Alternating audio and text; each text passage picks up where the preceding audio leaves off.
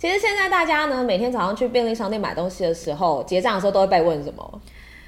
有会员吗？要加热吗？那你有加入吗？要袋子吗？你有加入吗？嗯、我没有。为什么你没有？我我觉得有点烦哦，真的吗？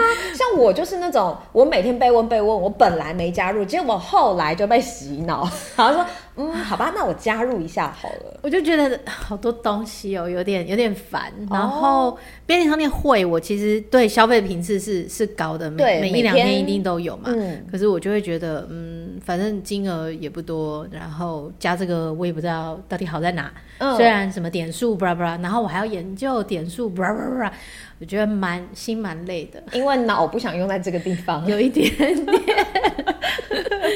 对，可是我相信很多人应该是傻傻的消费者啦，就跟我一样，就是每天被洗脑哦，加入会员加入会员要点数哦。但其实说真的呢，我的点数也都是被店员提醒说，哎、欸，小姐，你点数今天要过期，要不要顺便换一换？哦，所以可以换东西。对。它好像可以折抵，反正就是每一个品牌或者是每一家店，他们对点数的用途跟设定都不太一样，嗯，所以也难怪有很多人会觉得说啊，每个都是会员，每个都有点数，每个都有折价券。对啊，到底要怎么用？弄得我真的是。你你，你，你有算过 你有多少品牌的会员吗？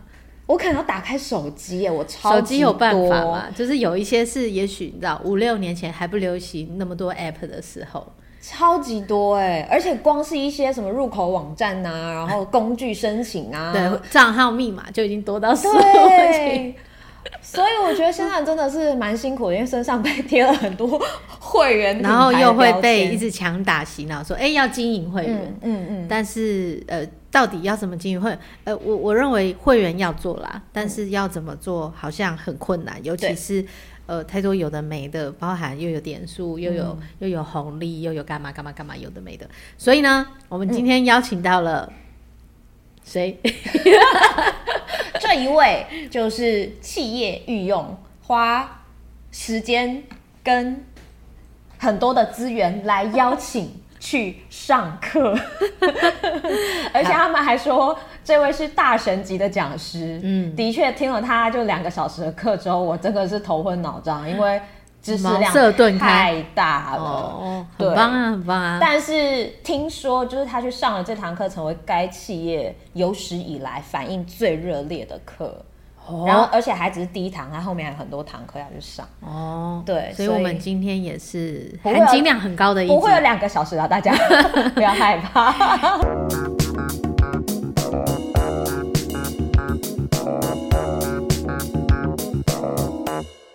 欢迎收听今天的电商放手一搏，当然还是要邀请这个首艺电商顾问股份有限公司的总经理熊哥，Hello。熊哥，Hello，大家好，早。前面铺陈超久，一直不要介绍他，他心里想说我要走，快结束了。因为我已经想了很久，到底要怎么叫熊哥？反正就是熊哥有很多身份啦。嗯，对，那当然呢，就是呃，他也有非常多的经验，造就他今天现在这样子的一个身份。嗯、那最新的身份呢，就是一个 Podcast 的特别来宾。OK，现在，现在吗？对对，现在，此刻。对，因为其实对于做会员来说，我相信熊哥自己有蛮多的想法。法的，呃，对于熊老板精选好东西来说，好，好像是其实做会员的时间也没有很久，对不对？嗯，算起来应该也有认真做，大概也有三四年哦，三四年，三四年算久吗？不算不算，因为其实应该讲在一一八一九年就开始在经营会员这个议题，嗯，但是一直到大概在二二零二零二一年，在整个会员导入的。这个过程其实算是有一个比较好的流程，嗯，比较好的程序，嗯、让呃来来门市购物的消费者他愿意加入会员，嗯，然后后续也可以产生一些回购的一些机会。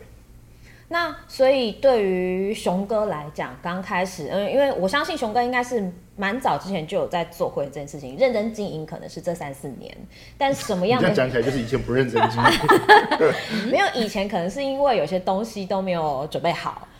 对，只是说，哎欸、这个我们等一下也来聊一下好了。就是什么样的一个动机，或者什么样的原因，让熊哥开始说：“哎、欸，我要认真来投入会员这一块，我要开始去搜罗很多东西，这些都是备齐之后，我开始来做会员。”应该是过呃前几年有有一本书还蛮流行的，叫《流量池》。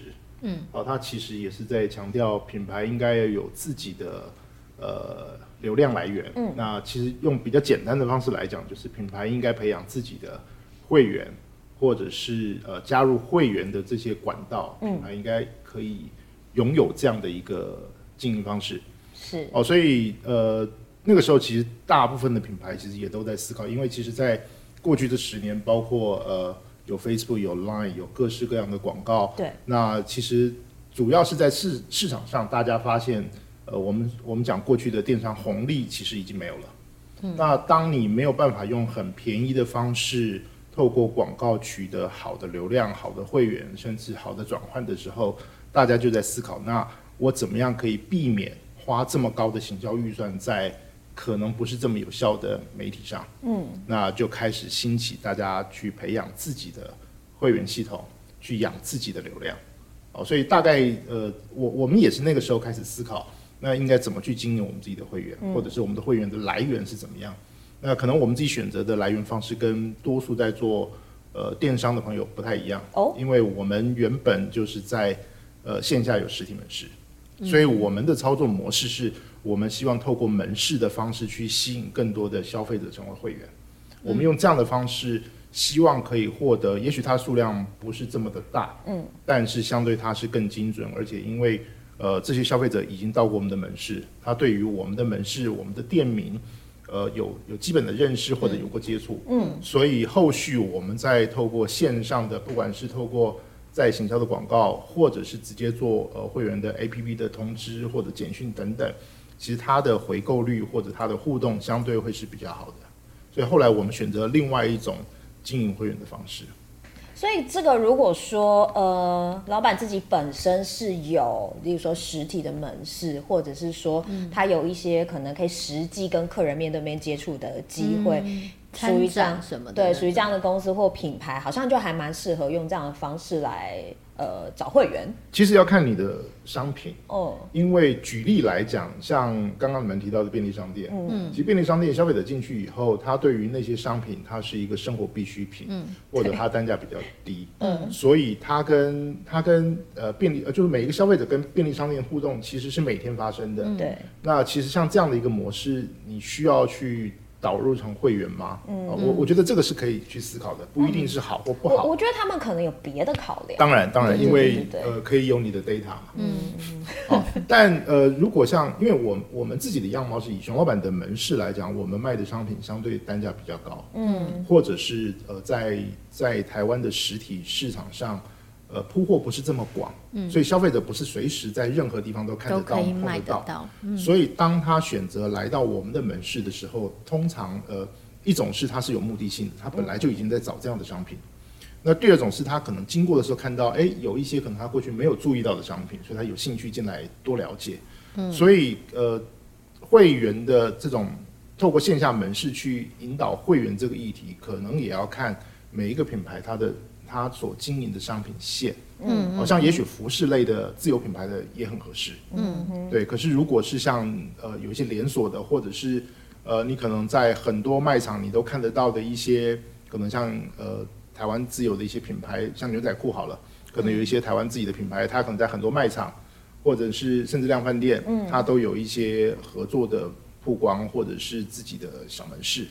那其实消费者对这样的东西来讲，他就比较不会是一个感觉是哦很特别的东西，嗯嗯，那愿意去多花时间去了解，甚至成为会员。嗯、我讲他，所以每一个呃品牌或每一个产品线，他在跟会员沟通的方式，或是引导成为会员，应该要要要有一些不一样的想法。嗯嗯，佩仪这边有遇过什么样比较特别的实例？你说加入会员吗？对啊，加入会员好像都只是说，哎，有个五十一百。嗯，然后当下就觉得啊，算了，反正我要，对，反正我就是要买了嘛。对，那那就好啊，那就成为会员。但我下次什么时候来，其实我也不知道。不知道。对，嗯、然后还有一些呃，之前前一阵子很流行几点卡，几点用 LINE 的几点什么的，我都觉得哦天哪，我下次什么时候要来？那算了。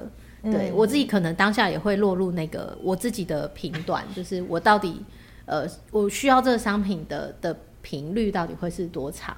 跟呃可能单价很低，我就会觉得呃算了，没关系。对对，当然、嗯、呃很多人愿意加，就是他就觉得哎聚沙成塔，对，他总有一天可以换 换个几万点 之类的。我觉得那个就是个人选择。可是从商品的风格或是必要性或是频率性这件事情，我觉得大家真的可以想一下，不然其实对于消费者来说，就是当下哦，我只是贪图这个，但是下次我要不要来，或是下次我换我呃朋友或是妈妈的的账号，我就只是想要来贪便宜，可能就不是真的。你要怎么经营这个会员？后面到底像呃，可能熊老板都有再去给一些，不管是不同的名单，或是不同的呃消费的状况，再给他不同的资讯。我觉得这个反而是后面经营比较重要的地方。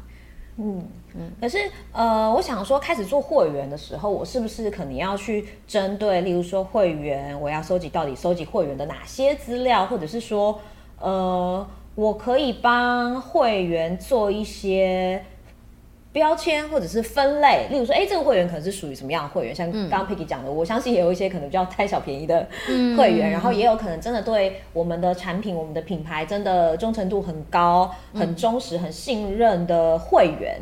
那我我要呃怎么样来去评估，或者是说在做这些资料统整的时候，真的会不会动用到，例如说公司的很多的资源啊，或者可能要花很多钱去买很复杂的系统啊，等等等。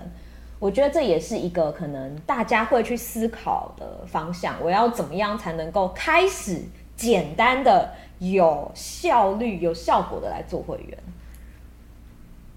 这要很很很，这题好难哦。嗯，这题有点大。呃，其实应该讲，我我我建议还是回来想，你为什么要做会员？嗯，你做会员的目的是什么？赚钱。呃，是赚钱。嗯，当然，我觉得你你最终目标还是希望可以扩扩大你的营收。对。但是你要去思考的是，你经营的会员的方式、想法，跟你用的工具，真的能帮你赚钱吗？举个例子，如果今天。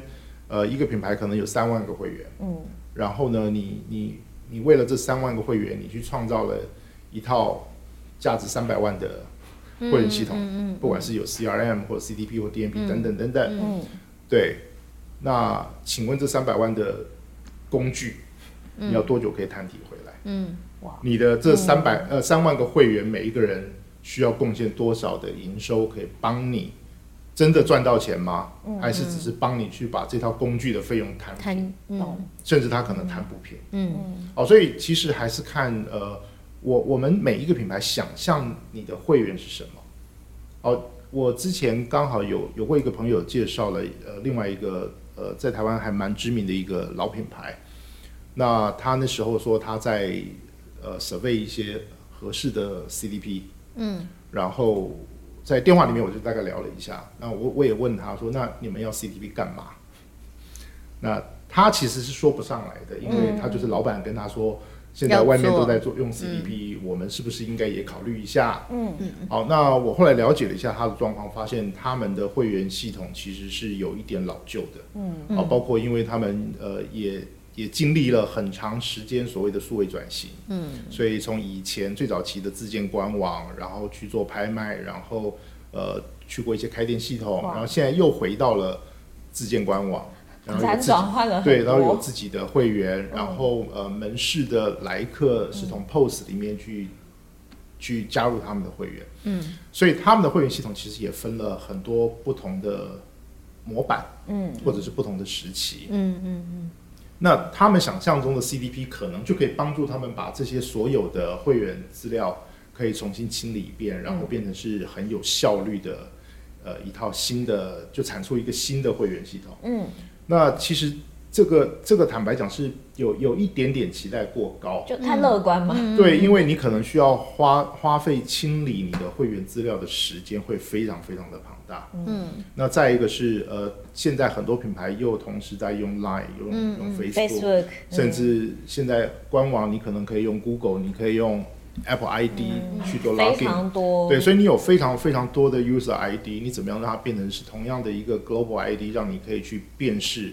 每一个会员的身份，嗯，哦，那这个其实是在很前端的过程里面，你你如何去辨识，或者是你为什么要去辨识，嗯，好，重点是你为什么，啊、呃，大家都会说啊，这样我们就知道他是谁，然后我们就知道他买过什么东西，嗯、然后以后我们有新东西的时候，我就可以推播给他。嗯。嗯，我觉得这个都是一个很很完美的剧本。嗯，好、哦，但是因为每一个人的呃消费周期，他对于每一个产品的使用的情境，嗯，其实我们是不容易掌握的。嗯，所以与其我们去做很多很多所谓的会员讲贴标签也好，Okay. 做很多这些议题也好，嗯，它不是没有用，而是。嗯呃，我我现在还比较难看到有一些很很简单的工具，嗯，可以帮助品牌把这些事很快做完。对，通常都是复杂又庞大。对，就可能乍听起来可能都觉得，哎，好像蛮容易的，可是中间其实会遇到很多的困难。嗯，包括像其实我们过去曾经也帮几个客户跑过一些 CDP 的会员资资料。嗯，嗯，那我们在自己运用的过程里面，我们觉得，哎，就是我从我的 POS 系统、我的会员系统、我的商品主档订单等等。跑出来的档案栏位格式一致以后，嗯、我只要倒进 CDP 系统，它就告诉，它就跑出来了。嗯，对我我们自己在测试的过程是很觉得还还不错。嗯，可是当我们在帮几个品牌在做这件事的时候，我们就发现，从他们的 POS 倒出来的资料。嗯，怎么这么难用？整理，好，就是说很多栏位是不对的，嗯，或者是我们彼此之间对一些栏位的定义。也不一样，对，所以等于是我们要花很大量的人力先去辨识这些栏位，嗯，然后再透过一些工具把它做一些栏位的一致性，对，那再汇到 CDP 系统里面，嗯，哦，所以这样的一个模式，其实你放到很多的会员工具上来讲，其实一样的。嗯，那我们讲回来，为什么要做会员？其实大部分的人都觉得，我如果好好经营我的会员，那他们对我的贡献度、价值会变得更高。对啊，嗯，这个应该还蛮合理的。呃、很很多人讲二八法则嘛，就说你百分之二十的会员可以赚到百分之八十的收益。嗯，呃，这个是是一个一个现况，嗯，就是我们确实可以看得到这样的一个样貌。嗯，可是这些会员是因为你做了很多的 action。所以他来买东西吗？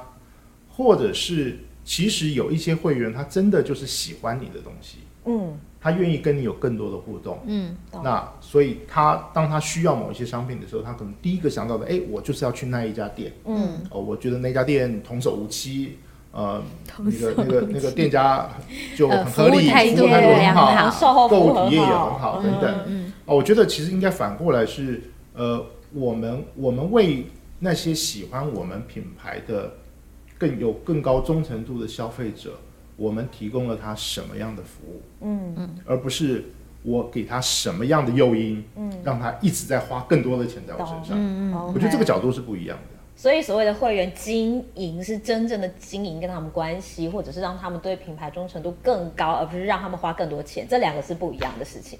呃，对，其实以忠诚度来讲，应该是同样的。嗯，你想要在忠诚的会员身上得到更多的收益，嗯，那忠诚的会员他其实也期待在你这一家店、你这个品牌里面，他得到一些尊荣嘛？也许是尊荣，也许是他在其他地方拿不到、拿不到的，对，或者是他其他他其他的朋友或其他消费者获得不到的一个服务。嗯，我我觉得这个其实才是我们在做所谓的会员这个议题应该去比较关注的议题，而不是只是单纯的在于。我发多少券给他，他就会来买多少东西。嗯、那我中间的收入是多少？所以我永远就在洗这些老会员。嗯，从人的情绪跟心理层面来说，让他得先得到满足，那他进而对你就会更更依赖，嗯，然后更信任，就不会去别的地方，是这样？也也不用让他不用去别的地方吧。我觉得只要。我我觉得像我们卖商品哦，嗯，当消费者愿意把你放在他的考虑。清单上，嗯，其实我觉得品牌其实就是已经做得非常好了，嗯。嗯，对。所以也不是说完全不做会员或者不经营会员，但是可能要有方式或有方法的，在针对会员真的想要什么，然后给他什么，应该是这个样子。呃，他想要什么，或者是可以提供什么样？额外的服务，或者是有一些其实是对品牌来讲是你本来就有的一些，我们不能讲闲置。好，我举个例子，像我们之前常常在讨论的一个议题是，呃，那个航空公司的那个贵宾室，嗯，啊，其实很多信用卡都有这样的服务，对，啊，但是信用卡的服务它还是会有等级的差异，嗯，好，所以举例来讲，你看航空公司他们的那个贵宾室，其实它就是放在那里。对，你十个人进去跟十五个人进去，对航空公司来讲是一样的。嗯，它并不需要有更多额外的管销，嗯，或者是要再去找一个更大的空间、更多的服务人力等等。嗯，它其实就是已经 ready 的一个服务在那里。嗯，可是当今天一个消费者透过信用卡买了机票，然后你可以进到这个贵宾室的时候，嗯、你的感觉就会不一样。嗯，因为你会看到有人只能坐在机场的那个 那个还不一定有椅子哦，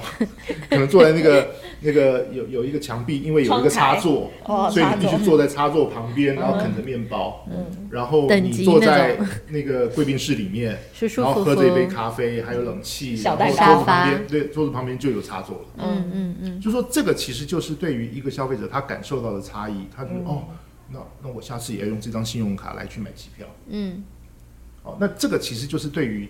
呃，使用者他感受到了服务的差异性，嗯。嗯，那对对使用者来讲，他也没有付出额外多的费用哦，对，对不对？他一样是用信用卡买机票，只是说这家信用卡有这个服务，那一家没有，嗯，那如果是你，你要选择你用哪一张信用卡刷？嗯，那这个其实就是某一种的，我们讲会员经营，或者是提供给会员更多的服务。呃服务、尊荣、体验，嗯，让他让他是很骄傲，可以有这样的一个。不管是身份，或者是跟这个品牌互动的一个过程，因为我想每次我们可能在加入会员的时候，都会看到网站上面会有所谓的哦，你是一般会员，你是 VIP，你是 VVIP，然后下面可能就会有非常多的就是各种不同的分级，对，分级给给你不同的呃差别待遇。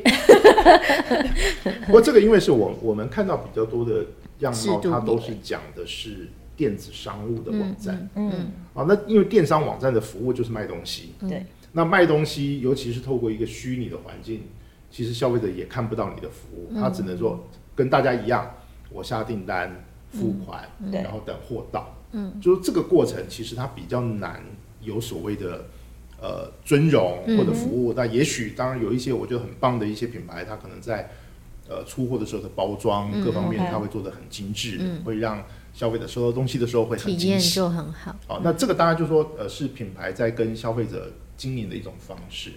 但因为在在电商，所以当你真的要去凸显一些跟其他网站的差异的时候，所以就会比较容易变成是一个价格的。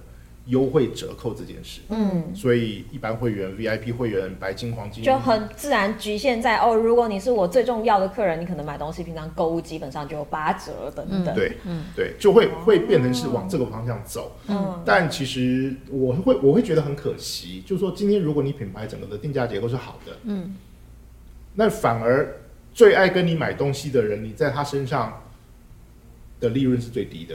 哦，OK，这个其实反而有，我觉得它不一定是对的，嗯，哦，所以我们在讲会员经营，其实像熊老板，我们也在尝试一个模式。以前我们一样，就是说好，呃，我们我们有所谓的呃一般会员，然后熊伙伴、熊经理，然后会有九五折、九折，这个已经是过去了。我们在今年呃去年底，我们就做了一些比较大的调整，我们开始把折扣优惠的比例降得很低，可能就是只有九七折，最高九五折等等，嗯。但是我们希望透过一些呃点数的 reward，去让消费者可以有另外一种感受。嗯。但因为很多人玩点数都是玩那个呃点数可能一百块钱一点，对啊一点可能换一块钱，对。然后你就发现你花了一万块，然后你得到一百点，然后你就只能买一百块东西，或者是购物的时候可以折价一百块，嗯，就觉得这一百点好像。不痛不痒也没什么用，对。对，所以我们也在思考的是怎么样把这个点数可以再放大。嗯，举例来讲，你用呃一万，你花了一万块得到一百点，但是这个一百点可能在某一些特定的时间点，或者是我们针对某一些会员的族群，我们告诉你，OK，你这一百点现在可以去直接兑换一个价值五百块、嗯，八百块甚至一千块的的的商品的时候，那我们也希望去让这些消费者感受到，哎。因为我有过过去的这样一种互动，消费互动，嗯，所以我真的是被 reward 了，嗯，而不是我被塞了一个一百块的券，然后吸引我再去花一千块，嗯。嗯，我想这个是我们希望从呃会员经营的方式上可以再去尝试的一种新的做法，嗯。嗯。就是给大家一点不一样的，因为每次我们去各个网站看，好像大家都是做的差不多，千篇一律，都是一些价格优惠啊等等，等。其实应该是 过去因为价做价格做多了，你就觉得毛利率很差了，嗯，所以我们想要改变一些做法来做法来尝试，而不是让，就是说。如果当一个品牌你经营越久，你的 VIP 会员越多，越多，然后你就发现你的营收跟你的毛利越来越差的时候，毛利率越来越差的时候，嗯、其实反而是一个，我觉得是一个警示。嗯，OK，嗯，这也是蛮有趣的一块，我不确定是不是所有的老板跟品牌都会注意到这个方向。嗯，对，但所以我要对他好，但我要对他好又不是。嗯，让他买便宜的好，而是另外一种让他觉得与众不同的好。对，应应该说刚刚讲今天讲的叫会员经营这件事情，但是这个经营过往我们都聚焦在交易。嗯，对嗯。但是现在希望大家开始去思考怎么交流，就是体验互动这件事情。交易跟交流，大家 如果可以上字幕的话，哇，这个很我，我想这个其实应该也是为什么会会有。这样的一些想法跟讨论，其实包括，我想最近大家也常在一些社团看到，就是很多在经营电商的朋友都说，嗯、哦，这这一年电商好惨啊，然后甚至有另外一种声音是，现在应该要回去开实体店。嗯嗯嗯，真的吗？其实我是很怀疑的。对，但其实我们可以理解到，就是呃，线上跟线下，其实它不管是被操作的 OMO，或者是各种议题。嗯，其实它确实是这这两条线越走越近，嗯，所以它中间会有很多很多的议题是可以交互影响，嗯，就是一直在 merge 的越来越深。对，那这个其实就像刚才 Peggy 讲到，我从嗯会员的经营到会员从交易的角度，其实跟呃消费者进到你门店的体验、你的服务，甚至他在你店里面感受到什么样的一些呃新的。数位科技啊，你的 App，你的你的现现场有哪些对他来讲是很新颖的一种服务体验？我想这个都会是在呃零售的过程里面，我们慢慢会会发现到越来越多的一些呃样貌。嗯，那这些样貌其实也会影响着消费者跟品牌的关系。嗯，那消费者跟品牌的关系，其实我们比较会去把它定义，它就是一种社群。嗯，或者你再更更深一点，它其实就是跟你互动更高的，你可以把它当做。叫做会员，嗯，只是这个会员可能，呃，相较于过去很多的价格优惠啊，呃，会员制度啊，可能会有一些比较不一样的解读方式了。嗯，我觉得这个角度真的还蛮有趣的，因为坦白说，今天跟熊哥 提超讲会员这件事情的时候。他说：“哎、欸，他开始对于就是会员的解读、会员的经营上有一些不同的看法。我本来想三分钟就可以结束，还蛮 紧张的。本来还想说，哎、欸，今天没什么好聊的。但是其实看到了一些不一样的角度。那我相信这个角度在每一个不同的公司或品牌操作下，它也会产生不一样的结果。嗯，所以就是看大家用什么样的方式去理解它，然后去执行它。嗯、但我相信，就是我们的目的都一样，都想要去增加一些。”呃，对我们的品牌有信任度的朋友，嗯，应该是这个样子，嗯、对不对？是我这样讲会不会？嗯，我曾经看过一个服饰女装，嗯，呃，不是不是非常大，但是有自己的，就是也是慢慢从线上，然后有一个自己的在台北市区有一个小店面，可以做试穿、做体验。他们很特别的是，他们每年会开一个叫股东大会，嗯。是那种会发水壶啊、雨伞啊 不是我。我那时候看到，我觉得很很特别，就表示这个品牌有想过，呃，今天来跟我买的忠诚度高的，我就把你认为你是我的股东，因为你在我身上花很多钱。呃，没有分红，但是他每年会办一次一个包场，但他去找一个。很漂亮的地方，嗯，现场的布置会让大家想打卡，哦、想分享，餐点都是挑过的，嗯、都是上菜制的，所以很尊很很尊荣。然后每个人可以穿着他品牌的衣服，甚至现场还可以再跟你说：“哎、欸，我们接下来的明年度会出什么什么，你们的感觉怎么样？”嗯，就是我觉得这件事情是一个很比较少人做的品牌体验。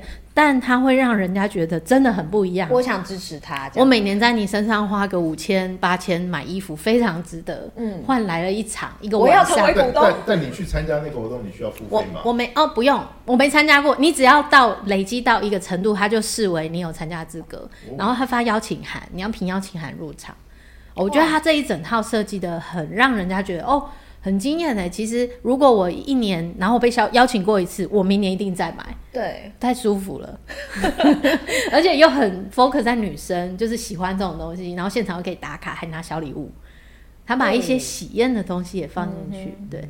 但我觉得这个是好的，因为他有想过他的 TA 喜欢这些东西，然后他也想过他要怎么跟这些人互动的更深，而且甚至大家会愿意，哎，我住中南部，我也要来，我就想要来这一场，我想要见大家，甚至不在乎撞衫哦。女生其实本来是很 care 这种事的，对。但他把他经营的这些人，就是来分享多喜欢这个品牌，我怎么穿。嗯，现场见到老板娘，见到见到背后的这些员工，所以我觉得这是也是另外一个所谓我们怎么去交流、怎么去体验的这件事情，还蛮好的一个想法。但每个品牌可以有自己的做法，嗯、对，那这样就会各自可以有不同的经营方式的区隔，就不会 focus 在交易，就是哎、欸，你来就是要买什么什么什么，对，你来我自动让你买，是吗？对，你创造了。那个场域摆好所有东西来点点冰。其实 其实他现场并没有贩售任何他们家的产品，哦，他也不想要这个活动变得很商业。对对对对对对对，嗯，嗯，这个是我刚刚这样子整个想起来，突然想到我曾经看过这件事情。各位品牌老板们，想要股东吗？我需要我需要投资的股东，我相信一定都需要啦。就是一块是投资方的嘛，一块是属于消费者方，你们也是需要两方的支持才能够一直成长嘛，对不对？对对对。好，所以呢，真的大家可以多多去思考一下会员经营这一块，这样子。嗯、那如果真的有非常非常特别活动，欢迎你赶快撒广告，告诉大家你有这样子的一个会员安排的方式，嗯、我们一定会想办法去参加。你要先成为股东，对，我想办法，好不好？这样你可能就可以拥有很多消费者这一类的股东了。嗯，所以我觉得还蛮有趣的，有时候交换一些不一样的想法，或者是可能自己的体验、观察到的东西，嗯，让会员经营这块不再只是 focus 在价格、价钱上面。我觉得也是大家真的真的需要去思考的一个方向。嗯，好，那关于会员这块，我相信还有很多。未来要讨论的，对未来吧。所以呢，接下来我们再找机会安排一下相关的话题。那同样的，如果大家有什么样的疑问呢，欢迎大家留言给我们，记得按赞、订阅、分享，持续的关注电商放手一搏。谢谢大家，谢谢熊哥，谢谢，拜拜。